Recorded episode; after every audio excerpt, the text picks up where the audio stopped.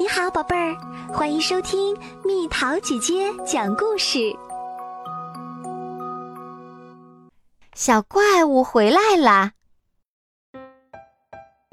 在一个晴朗的日子里，杰里米独自待在房间。杰里米画画的时候不喜欢被打扰。咦，这是什么？一张纸条。画个指南针和望远镜，向窗外看，西北偏北方向。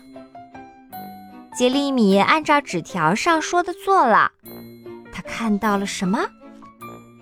又是那个小怪物。就在这时，杰里米的电话响了。我玩够了，小怪物说：“马上就回来。”杰里米飞快地转动脑筋。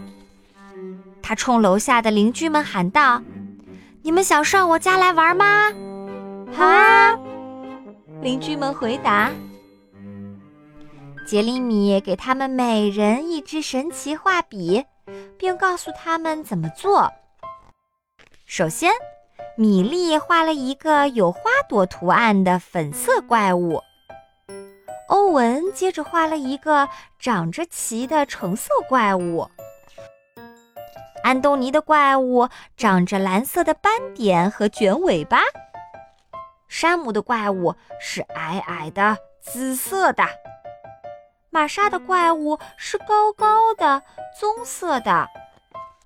利昂画了一个长着尖牙和条纹的绿色大怪物。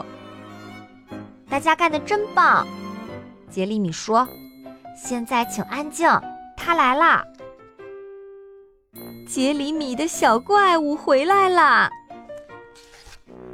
他走上楼梯，他使劲儿砸杰里米家的门儿。这时候门开了，给你个惊喜，朋友，给我的。小怪物大声问道：“是的。”杰里米说：“是你的朋友，也是我的朋友。”又到了今天的猜谜时间喽，准备好了吗？一团火球挂天上，冬天待的时间短，夏天待的时间长，猜猜到底是什么？好了，宝贝儿，故事讲完啦。你可以在公众号搜索“蜜桃姐姐”，或者在微信里搜索“蜜桃五八五”，找到告诉我你想听的故事哦。